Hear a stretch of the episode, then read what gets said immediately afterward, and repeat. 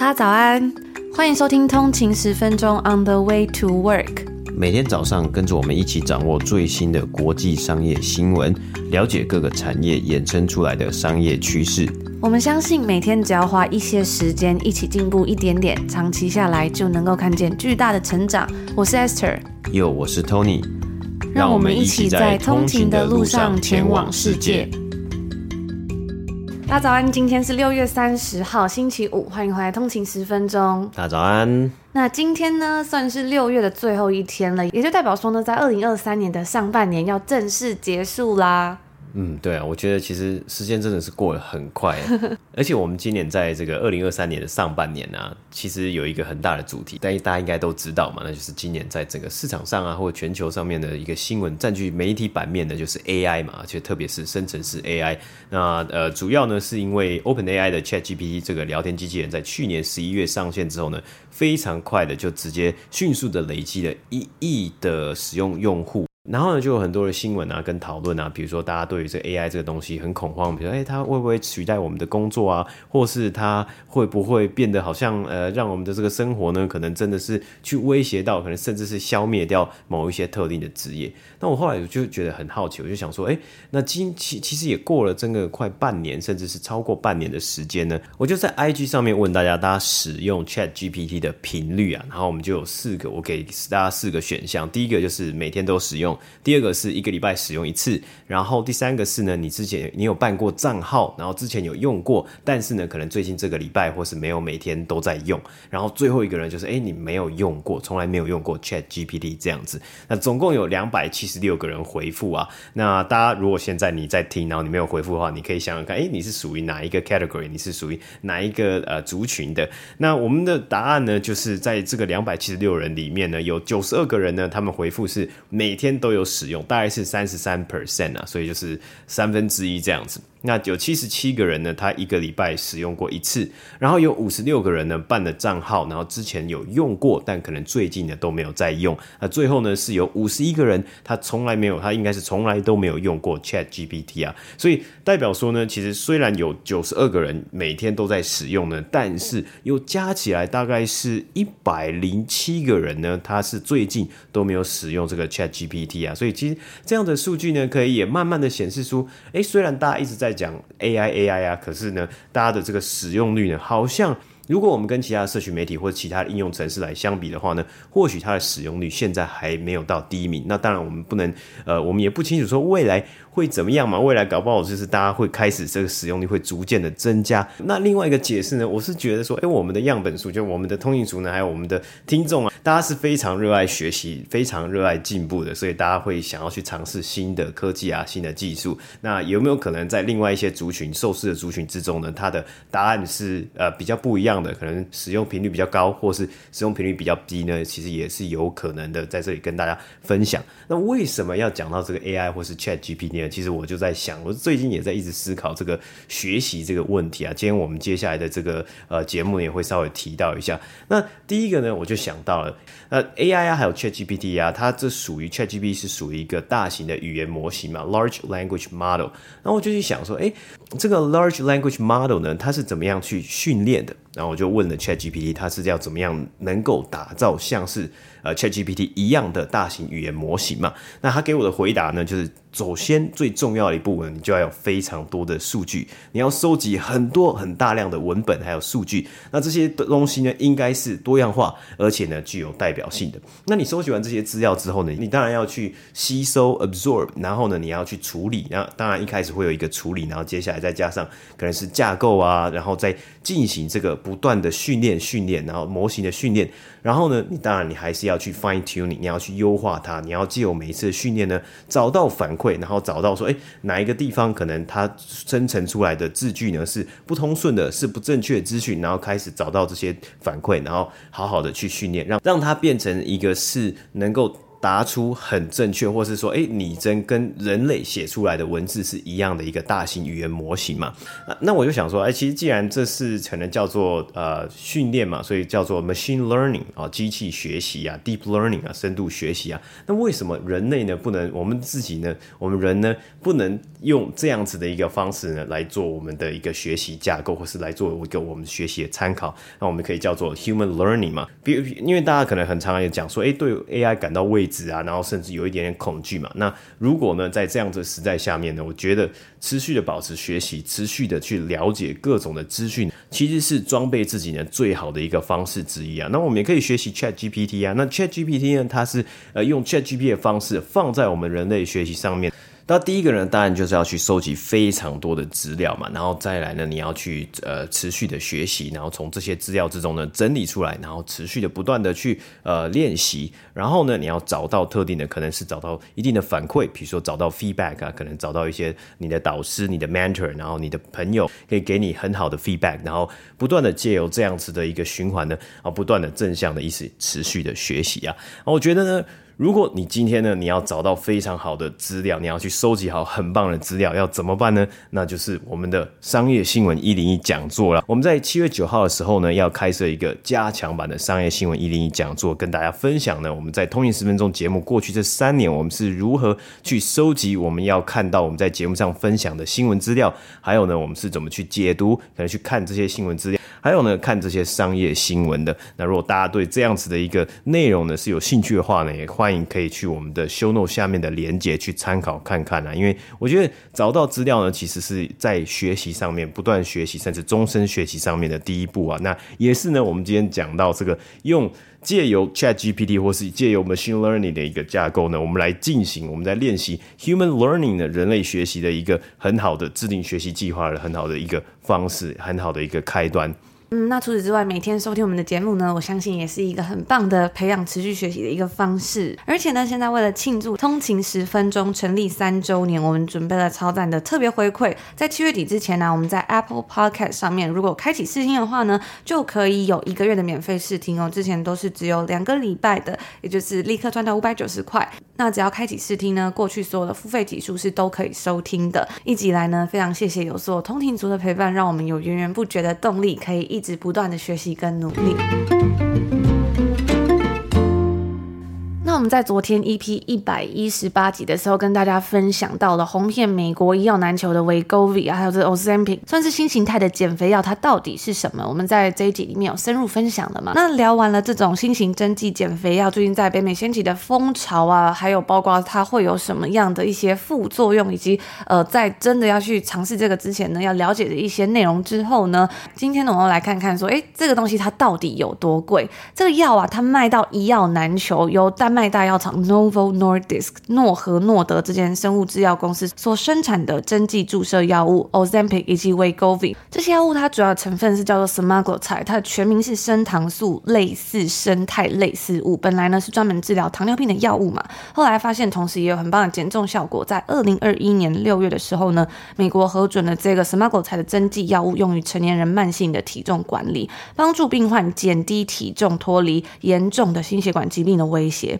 而就在这场减肥药物的竞赛似乎已经变得无法再更加疯狂的时候呢，现在又有新的药物要来掀起热潮。Novo Nordisk 在前几天表示啊，在他们发现呢口服减肥替代品，也就是这种呃是药丸的方式，这替代品呢，它其实是跟注射剂一样有效之后呢，他们准备啊今年要寻求 FDA 批准公司旗下的减肥药物 Wegovy 的药丸版本。那因为这样子的消息呢，也让另外两家大药厂 Pfizer 辉瑞以及 Eli Lilly 礼来药厂呢，在这场瓜分减肥药大饼的竞赛之中，好像有一点点落后了。根据分析师预估啊，这个快速增长的产业呢，将有望能够在二零三零年之前达到一千亿美金的市值。Pfizer 的 CEO 呢，也预估说，单一种减肥药呢，每年呢、可以为公司带来一百亿美金的收入，诶，真的是非常的惊人啊！难怪大家都感觉很想要来瓜分这块这么吸引人的大饼。那这些减肥药它到底能够带来什么样的效果呢？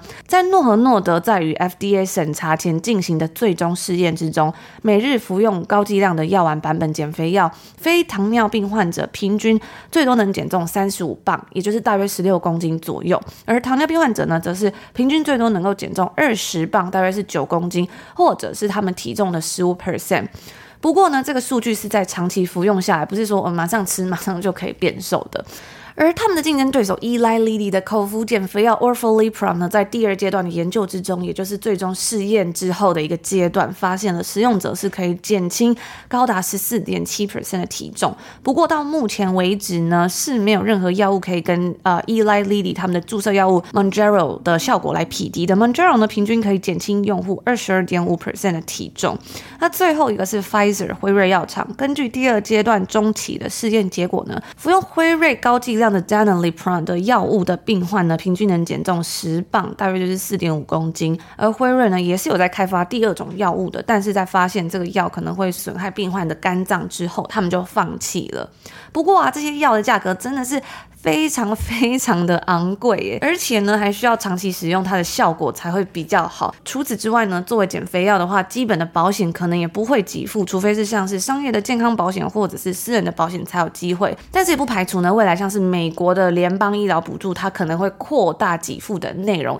因为我们知道，在美国的这个 obesity 肥胖或是过重的这个问题呢，已经高达四十 percent 了。而且呢，根据专家指出啊，这个数字还是在 COVID 之前所计算出来。因为呢，在过去这几年疫情的影响之下，是很难去进行这些调查。我们前几天在讲到 Pickleball 这个最近算是也是非常红的一个运动，匹克球的时候有分享到，在今年呢，很多的人呢、也都去做了他们在过去三年疫情没有办法做的那些非紧急手术，导致那些医疗保险公司发现，哎，今年这理赔的人数怎么这么多？所以时过境迁三年之后呢，这个四十 percent 会不会更高呢？我觉得是非常有可能的。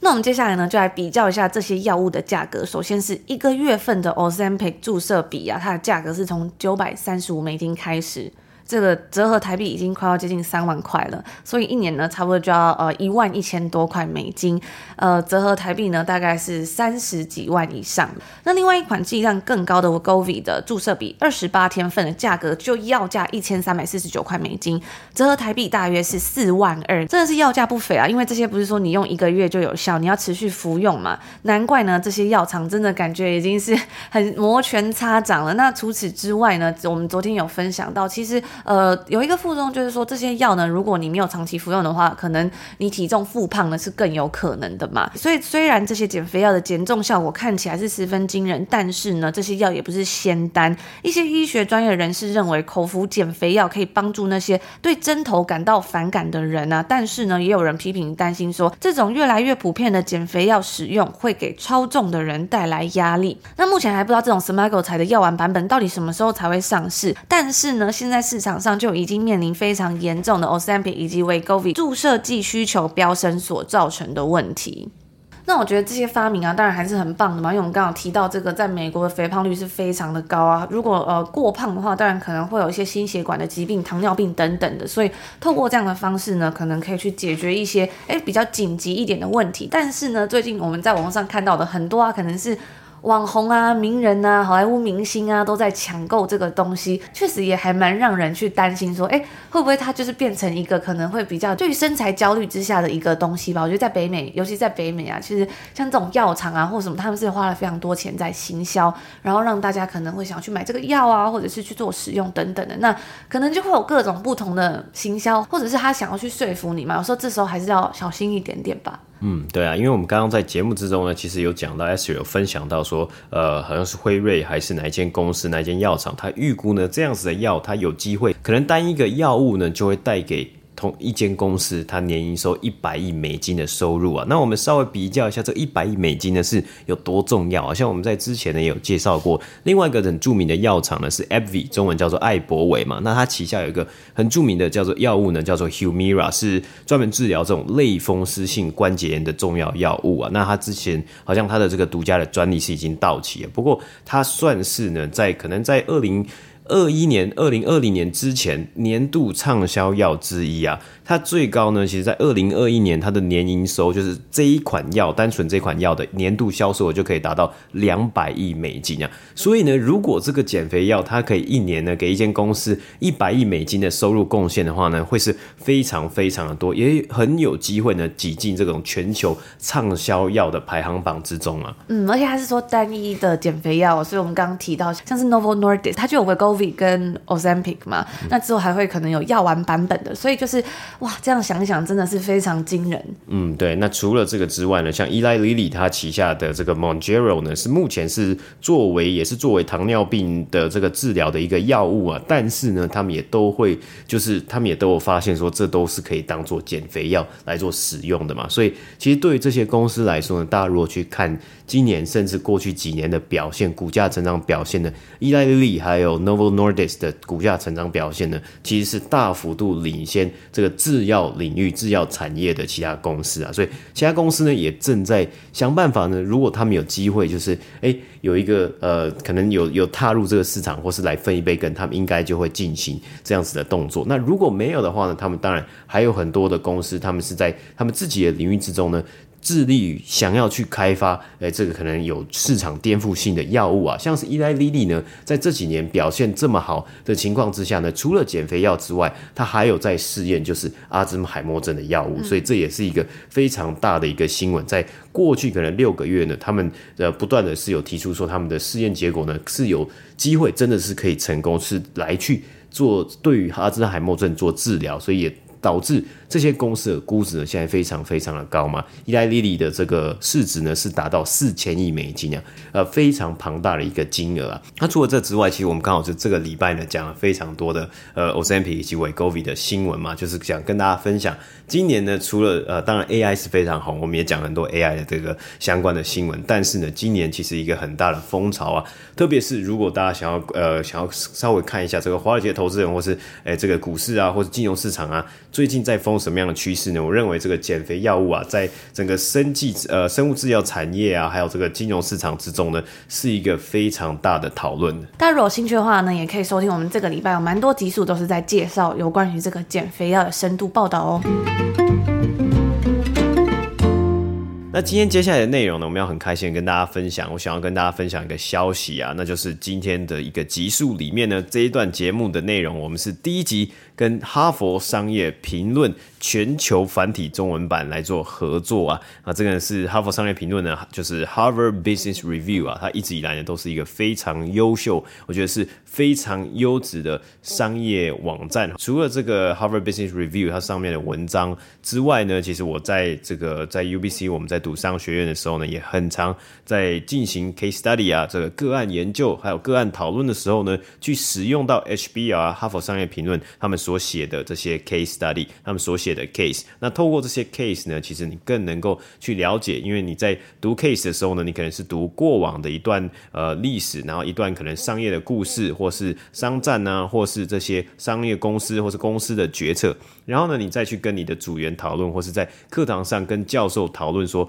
诶，对于这样的情况之下呢，你们可以会有什么样的一个解决方案？那这个解决方案呢，其实不是只有单一一个解决的可行的方案，你可能有好多种呃不同的一个在不同的一个背景之下，或是在不同的一个假设之下呢，你呃你可以有一个不同的 solution 嘛，等等的。那这是一个非常好玩，那还有训练商业决策一个很好的方式啊。那除此之外呢，其实我也很喜欢每年呢，比如说 HBR 人他们都会出版这个书籍嘛，就有很多不同的书籍来去精选。呃，哈佛商业评论网站上面啊，或杂志里面呢，很棒的文章，然后变成书。比如说，诶，二零二二年最棒的可能十个对于呃科技的预测啊，或是科技趋势的十篇文章等等的。所以接下来合作呢，会是一个比较长期的合作啊。在接下来每个月呢，我们都会分享一些，诶，比如说我们在哈佛商业评论上面看到不错的文章，然后跟大家分享，诶，这是什么样的文章？然后还有我们自己的读后心得。那哈佛商业评论呢，他们也有一个中文的 podcast，叫做《请听哈佛观管理学啊啊，是由哈佛商业评论全球繁体中文版的执行长 Mary 杨玛丽所主持。那每个礼拜呢，他们是为精听众精选 HBR 上面的文章，那用主题的方式，一个礼拜会有一个不同的主题，来带领大家一起思考不同的管理薪资啊，还有这些文章呢所带出的知识观点啊。那今天呢，作为我们第一集这个合作节目啊的内容呢，那我们当然要说到我们两个 Podcast，还有呢，我们通勤十分钟和哈佛商业评论呢所高度相关的一个特性啊，还有一一个呃初衷，可能是初衷或是目标呢，就是我们都希望协助大家，哎，并且跟着大家一起终身学习、持续学习，然后在职场上面呢可以更进一步嘛。所以呢，我就听到了在倾听哈佛管理学的 p o c k e t 上面呢，在六月十二号的内容的节目呢，还有他们那一周的节目呢，其实他们就提到了关于学习这件事情，还有他们提到这篇文章叫做“终身学习者就是最佳人才”。其中啊，他提到，因为呢，现代的科技进步快速嘛，啊，我们刚刚今天在节目的一开始呢，其实也讲到说，哎，很多人呢因为生成式的 AI 出现啊，就有一点呃 FOMO 啊，或是有一点恐惧，或是对未知呢这个未知的世界还有未来呢感到有一点点担心，说自己的工作会不会被 AI 取代啊？那当然。我也认为呢，我相信跟大家讲，诶，在今天的节目开头也分享了，可以运用这个 AI 语言模型、大型语言模型的方式训练这样子 LLM 的方式呢，来去训练自己。哦，Machine Learning 也可以做 Human Learning，持续成长经济嘛。那为什么？诶，为什么要学习？今天开头讲方式，那我们接下来要讲为什么这个 Why 嘛？因为文章呢，其实这文章也有提到，现在的公司呢会要求员工具备不同各种不同的技能嘛，你可能不。只是只有单一的技能呢？在过去几年呢，可能台湾也红在讲这个字叫做斜杠，你可能要不同的身份，你要不同的能力嘛。但是呢，有很多时候啊，其实这些技能，公司想要这个他们员工学习的技能呢，也不一定是一个新人或是刚进公司的员工就已经具备了哦。你可能开了十个条件，但这个人呢，他可能只有六个哦，已经之前有学过六个，那他还有四个呢。当然还是要在进入职场之后，进入公司之后呢，持续学习嘛。所以呢，如果想要在职场上面持续成长，学习绝对是非常重要的一件事情，甚至是最重要的一件事情啊。那在文章里面也写到说，诶，面试官呢，他们在招募，比如面试招募人才的时候呢，面试官通常大部分的时时间呢，他们会问求职者一个问题，或者他们可以问求职者一个问题，就是。你是如何学习的？这也让我想到啊，其实先前有很多通勤族跟我们分享嘛，他们在考大学推甄的时候啊，这个推甄的面试教授呢也会问类似的问题啊，甚至有的教授会很直接的问，哎，这些学生他说，哎，你有在听什么 podcast 吗？那当然，这些学生呢，这些通勤族呢，他们就可以很直接的回答，我有在听通勤十分钟，持续的成长，持续的学习。那为什么教授要这样问嘛？因为某一方面呢，他可能是想要了解这位学生是如何学习以及呢，他对于学习呃高中的课业，比如说你大学考试的这个考试课业学业之外。的这样子的学习态度是什么嘛？因此啊，多听听通勤十分钟和多阅读，例如哈佛商业评论的上面的文章内容啊，管理学的文章啊，还有其他这些时事还有趋势的文章的内容呢，绝对是一个非常好的学习方式啊。其实我自己呢，在加拿大的职场也发现，很多的主管呢，在面试的时候，或者是在讨论到，哎，他们想要找什么样的人的重点的时候呢，他们都会说，学习的态度非常的重要。那拥有这种成长型的思维呢，Growth mindset 呢，可以让诶他们所带的可能员工啊，或是属下啊，他们可以缴出更好的成绩，甚至是比团队其他人还更好的成绩呢。最重要的就是在于这个学习的态度啊。那像是我在这几年其实也学到了呃两个对我自己来说非常重要的心态啊，教我如何呢去面对在职场上不断学习的这样的一个事情啊。第一个呢就是呃英文会喜欢讲 fail forward，也就是往前失败或是往前跌倒啊。因为商场上面呢，这个是瞬息万变的嘛。其实，在疫情的时候呢，诶，有一段时间这个生意非常好嘛，这个商业的活动非常的兴荣，哇，市场非常的旺嘛。但是呢，在去年开始呢，这个市场就开始呃，可能低迷下来了啊，冷冻下来了。所以，我们唯有不断的尝试以及失败呢，才有机会呢去找到真正可行的方式，并且呢适应整体的市场环境嘛。而且啊，拥有这样的心态，fail forward 呢，再加上 growth mindset 呢，就可以让我自己啊，在团队之中呢，其实也学到了更多的事物。不仅是在我自己的尝试之中呢，我也在其他人、我的 teammate 或是呢，呃，其他的部门的人啊，或是其他表现非常好的呃员工同事之中呢，学到不同的事物啊。还有啊，就是记录下来每一件我学到的事情，然后再反加的去尝试，再运用上去。那学习就是不断的尝试，不断的失败，然后呢，再往前进。那第二个呢，就是 It's a marathon, not a sprint。其实每个人呢，在职场上面呢，当然都想要快速的取得好表现，想要在很短的时间之内呢，可能就可以升迁，可能就可以取得佳绩，可能可以呃得到呃，比如说呃公司考绩第一名的一个这样子的一个成果嘛。不过很多时候啊，其实学习并且把这些学到内容呢，真正的运用在你的日常生活的工作上面呢，是需要时间的嘛。拥有长跑持续坚持下去的精神呢，会让我们能更能保持。Et 每天工作上面的积极态度啊，因为有时候你如果在冲刺的时候呢，你可能冲一段时间冲得很快，可是你很多时候呢，接下来你就开始累了，你需要休息，你可能想要 burn，你可能会被 burn out 嘛。所以拥有这样子的一个长跑思维呢，是我自己呃非常坚信的这一个态度啊。那不只是面试官问求职者嘛，其实求职者呢在面试的时候呢，他们也是在面试这个面试官，也是在面面试这间公司适不适合他自己嘛。所以在这个面试的时候呢，他也可以问面试官或是 hiring manager 呢，说：哎，公司有提供什么样的学习计划，或者是哎，你身为一个 manager，你的 coaching style 是什么？哎，我可以，what can I expect from you？我可以从你的身上哎得到什么样的帮助，在学习方面，或是我可以从你身上学到什么事情？你可以给我一个实际的例子吗？那很多时候啊，其实履历上面的这个学经历啊，只是代表过去的成就。当然，过去呢是得到了很好的成绩，是非常棒，很值得去庆祝，很值得呃去赞赏的。但是呢，你的未来呢是靠养成学习的习惯而累积而成的。包括学习的习惯以及学习的态度呢，就能有机会成为最佳人才。Growing and learning 呢，其实是我在职场之中呢学到一个非常重要的课题啊。那今天最后呢，当然也要稍微的分享一下，诶，我最近正在看的一本书叫做《打造第二大脑》，那也是先前通信组有介绍过的书啊，非常的受用，很喜欢这里面的一些 concept、一些概念呢、那这本书呢，先跟大家预告一下，也会是我们。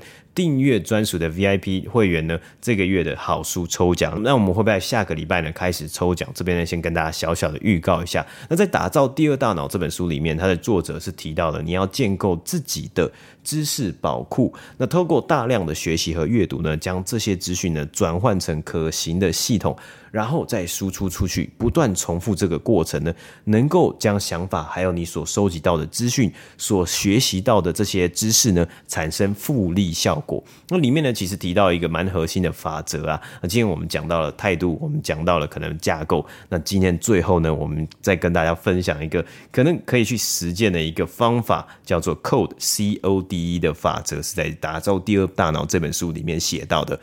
他就是呢，讲到说，哎，你要怎么样呢？去可能创建你自己的一个知识库呢？就是第一个要透过 capture 获取。然后呢，organize 你要组织这些资讯，而且呢，你组织完之后呢，你要 distill 就是萃取，然后萃取完之后呢，你最终你要 express 你要把它表达出来。那在职场上面呢，你可能最终的一个一步骤呢，就是把你学到的东西整理出来，整理好精华之后呢，你把它运用在你下一次的 project 专案上面，或是下一次的可能遇到难题的时候呢，你可以把它拿出来，然后去呃做一个尝试解决的一个动作。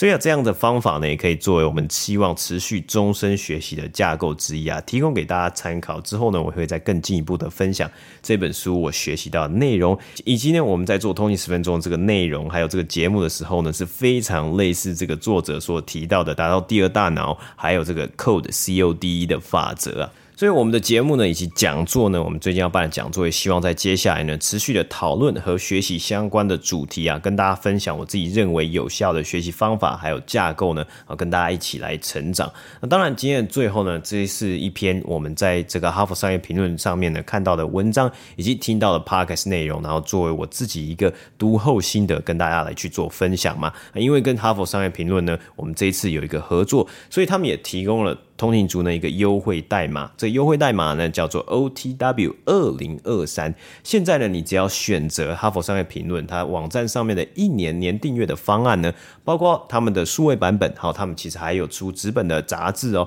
我听说呢，他们很多人啊，就是很多订这纸本杂志的人，他其实是想要来收集，就是哎，他的可能一年份的这个杂志，然后可能放在书架上面啊，或是摆在办公室里面呢、啊，是非常的有成就感呐、啊。然后还有呢，他们是有包括像是数位版加上纸本杂志的这种订阅方案呢，只要你选择年订阅方案呢，使用我们的优惠代码 OTW 二零二三呢。都可以折两百块台币啊！那如果大家有兴趣的话呢，也可以点选我们 show note 下面，我一样呢是放在我们的节目今天的节目资讯栏下面的连结，然后去参考看看，或是稍微的去看一下，诶，HBR 上面的文章呢内容呢是有没有吸引你，然后你觉得呢好不好玩，也可以跟我们分享哦。以上呢就是我们今天六月的最后一天，然后同时呢也是星期五要。来跟大家分享的内容啦。那最近呢，我看完了呃上礼拜推荐的《明日明日又明日》这本书嘛，我也收到了很多通勤族的回复，因为我在 Instagram 上面呢，就跟大家分享到一些我看完这本书，还有我在看这本书的一些心得啊，还有我觉得书里面有一些很棒的句子、很棒的内容，我很喜欢的地方。然后就收到有个通勤族说，他今天早上呃这个应该是昨天，昨天早上也买了，也让我一直停不下来，上班休息空档都会拿出来看。我觉得这位通勤族真的是太可爱了，但我很懂那种。就是看到好看的书，然后想要一直看下去，然后就会觉得哇，很废寝忘食的那种感觉。然后呢，后来通讯组就说，哎，他他已经把它读完了。然后谢谢我们推荐好书，也是非常的快就看完这本。其实这本书真的还蛮厚的。然后其实在里面呢，我觉得有一个也蛮令我意外的地方是，我本来在看这本书之前，我是不知道他呃主角的两位，一个是 Sam，一个是 Sadie 嘛，一个男生一个女生。然后呢，这个 Sam 啊，他其实是一位呃算是混血儿，但是他就是有亚裔的血统，就是有韩国人的血统这样子。然后里面呢，算是呃也是半主角嘛，是一个很重要的人物呢。他也是一位日本人，所以哎，这整本书呢，其实里面讲到了很多是身份的认同啊，然后还有很多算是可能是呃亚洲人在国外的一个心情。那除此之外呢，这本书呢，他也写到了很多关于性别啊，就是这种哎大家现在开始慢慢重视的议题。然后就讲到哎，在以前一九八零啊，或是这个主角。们他们小时候成长的这个年代呢，其实大家对于这个东西是不这么呃在乎的，然后就发生了很多的事情。我觉得可能千禧世代或是 Gen Z 呢看这个书的时候，应该都会特别特别的有感。那除此之外呢，最近啊，在北美有一本非常红的书，就叫《Yellow Face》。呃，中文好像战役是叫做黄面孔吧，也是非常红的一本书。那里面呢也有写到很多跟呃亚洲的身份啊，然后在国外的一些心情。也非常期待这本书之后如果推出中文的版本。嗯，那我也有看到呢，去年上映的好像有一部电影叫做《Rice Boy Sleeps》，但是呢其实也是一部呃，based in 加拿大的一部。电影，然后他也是在讲说，诶，一个韩裔的呃移民啊，他跟着妈妈，然后来到了加拿大，然后他的成长过程啊，对于他自己的种族认同，或是他对于他家庭认同，还有在呃学校啊，或是在他的成长上方面呢，是怎么样去 deal with，怎么样去处理，说，诶，跟不同的可能种族相处在同一个空间、同一个学校的一些大大小小的事情啊，所以这。几年呢，其实真的看到了非常多的作品啊，包括电影啊，还有呃小说啊等等的这些作品呢，去描述到诶亚裔在国外在移民的过程之中呢，他们会遇到什么样的事情，或遇到什么样的可能挫折，或是呢开心的地方呢？我觉得这都是很棒、值得一看的一些作品啊。他就觉得很厉害的是呢，就是因为感觉亚洲人可能在北美或是在呃世界各地就是一个可能比较少发生的一个族群，但是呢却能够透过这样子的方式，就是透过书啊，然后呢让大家更多人认识，诶，在亚洲，不管是在亚洲的各个国家的人呐、然后在现在，不管是在加拿大或在美国嘛，因为都有很多不同的种族住在这个地方的时候呢，要怎么学习去了解对方？像是那有时候呢，其实大家的性格不一样嘛，不是每个人都可以说，哎，在这一个群体里面，然后勇敢的发声，或者是说去表达自己是什么样的人。但我看到最近真的有很多很棒的书，然后都呃非常的畅销，让更多人呢看到不同种族之间每一个不同的面貌，我觉得真的非常的棒。还有包括去年好像也有一本书。很红，叫做《Crying in H Mart》，没有妈妈的超市，也是一本很棒的书啊，不知道大家有没有看过？嗯，因为 H Mart 呢，在这个我们北美这边呢，就是一个非常有名的连锁的韩国超市，还蛮常去买的。对，所以其实就是可能如果你有来过的啊，或是你住在北美的话呢，你应该都会呃，可能有一点点共鸣吧。因为它就是都是开在非常热闹的地方，或是非常方便的地方.所以有时候就会觉得啊，有像如果要去亚洲超市，好了，像我们这边去大同的话，最近是现在是在呃 downtown 市中心是有一些店嘛，但是其他地方可能都是在一些住宅区或是一些比较远的地方，那可能有时候对于呃留学生啊或者住在市中心的人就不太方便。但是 H Mart 就是到处都有嘛，所以就买东西很方便，而且里面呢通常也可以买到蛮多亚洲人习惯买的那些东西，虽然不是种类最齐全，但是大部分还是都可以找到啊。就是比如说我喜欢用一些品牌的酱油啊，然后韩式辣酱啊，或者是海苔之类的，就真的很方便。然后可能也会哎